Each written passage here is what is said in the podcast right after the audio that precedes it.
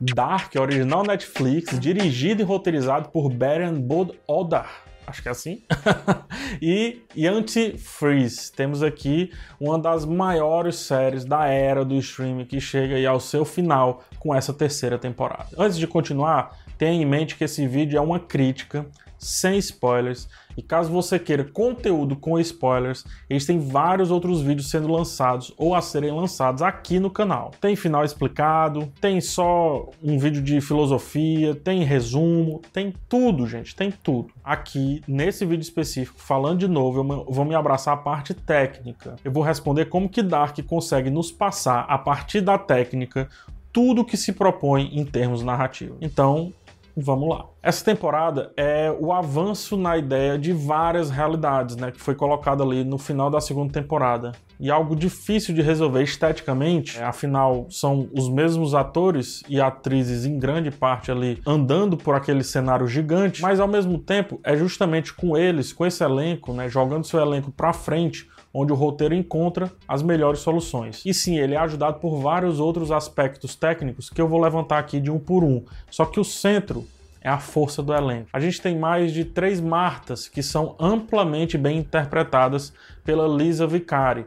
Assim como a gente também tem mais do que é, uma versão do Jonas, o que pauta o ator Luiz Hoffman, Louis Hoffman, a entregar diferente peso nas expressões ali, dependendo de onde ele esteja, a que cenário ele pertence. O roteiro, muito esperto, sai do senso comum das temporadas anteriores, quebra a ideia de protagonismo e rouba no bom sentido, algo muito bom do cinema oriental. Cada um deles carrega consigo um gênero mais forte, meio que representa um gênero de maneira mais forte, mais incisiva. Até o personagem mais ordinário tem voz e tem vez na medida certa ao longo da temporada.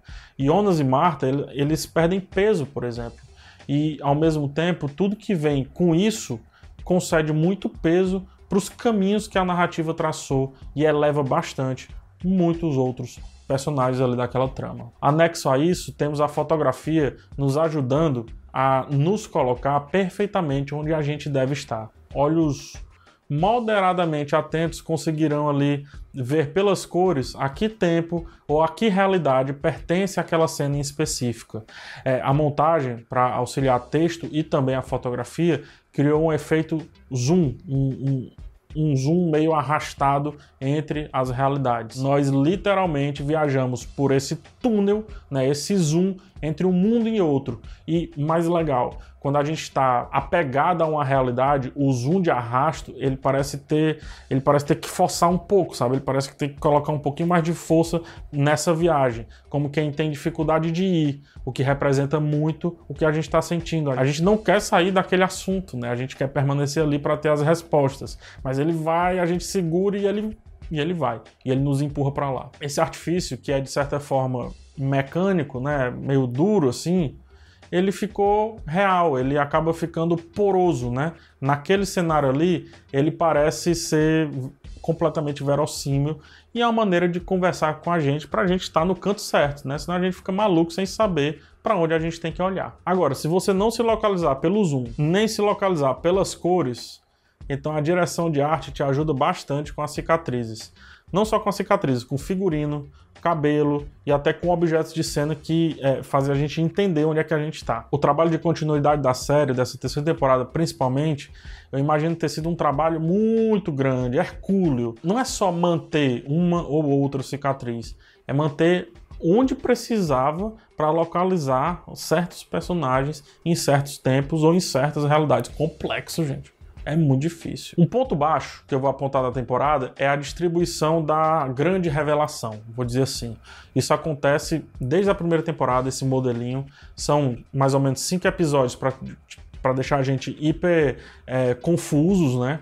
E o restante ele serve para resolver o que esses cinco episódios colocaram de confusão. É efetivo? Eu te digo que sim, mas eu acho que já era hora de inverter, né? De inverter esse, essa estrutura, esse modelo que vem desde a primeira temporada. E aí, quem sabe, diluir mais tudo o que está acontecendo com muita pressa naquele final por toda a temporada. Por outro lado, o bom disso é que pertence a essa essa meiuca, né, as questões mais filosóficas, as questões mais densas e até as questões mais introspectivas. De novo, é bom, é muito bom, mas cabia já uma desconstrução para fazer essa temporada superar, inclusive a primeira, em forma, não necessariamente em matéria, em essência, mas em forma. Tô falando em estética, tá bom? Espero que você entenda. É muito importante que a cadência da série seja lenta. Dark é difícil, é complexa, é profunda. É, nos dá tempo para a gente pensar é mais um outro acerto aí do texto. Porém, os diálogos, especificamente nessa temporada, parecem ter ficado um pouco mais diretos. Talvez seja um medo ali ou uma certa ansiedade dos showrunners em não deixar tantas lacunas, né? é, a fim de, de não cair em problemas que Lost e outras séries caíram ao seu final. Deixou muitas perguntas e poderia ter respondido mais na última temporada. Esses diálogos expositivos, apesar de me desagradar, foi algo que aconteceu, por exemplo, em várias séries que deu certo, né? Como por exemplo Breaking Bad, séries que terminaram bem. Então fica muito fácil entender a escolha dos showrunners, dos criadores da série, em serem um pouco mais expositivos ali nos diálogos, coisa que não acontecia nas temporadas anteriores. Ao final de tudo, é, ver a série brincando consigo mesma, sem perder o tom de seriedade que sempre passou, é, é reflexo aí de muita, muita maturidade. Sem fazer fanservice gratuito, mas ao mesmo tempo fazendo fanservice, Dark termina muito elegante e muito leve. Eu diria que é, três temporadas depois ela envelhece, ganha peso, ela encorpa bastante, porém sem perder a ternura jamais. Tanta maturidade concede a Dark um selo carregado por grandes séries que já tiveram o seu fim, um selo de qualidade que, é, que tem Breaking Bad, Person of Interest, The Leftovers e algumas outras séries. E de todas, talvez Dark tenha sido a que tivesse o trabalho mais difícil, o trabalho mais complicado, porque amarrar tantos nós, valorizar tanto a sua jornada e ainda assim terminar de boas consigo mesmo, com leveza, com tranquilidade, é para pouquíssimos títulos. Pouquíssimos títulos.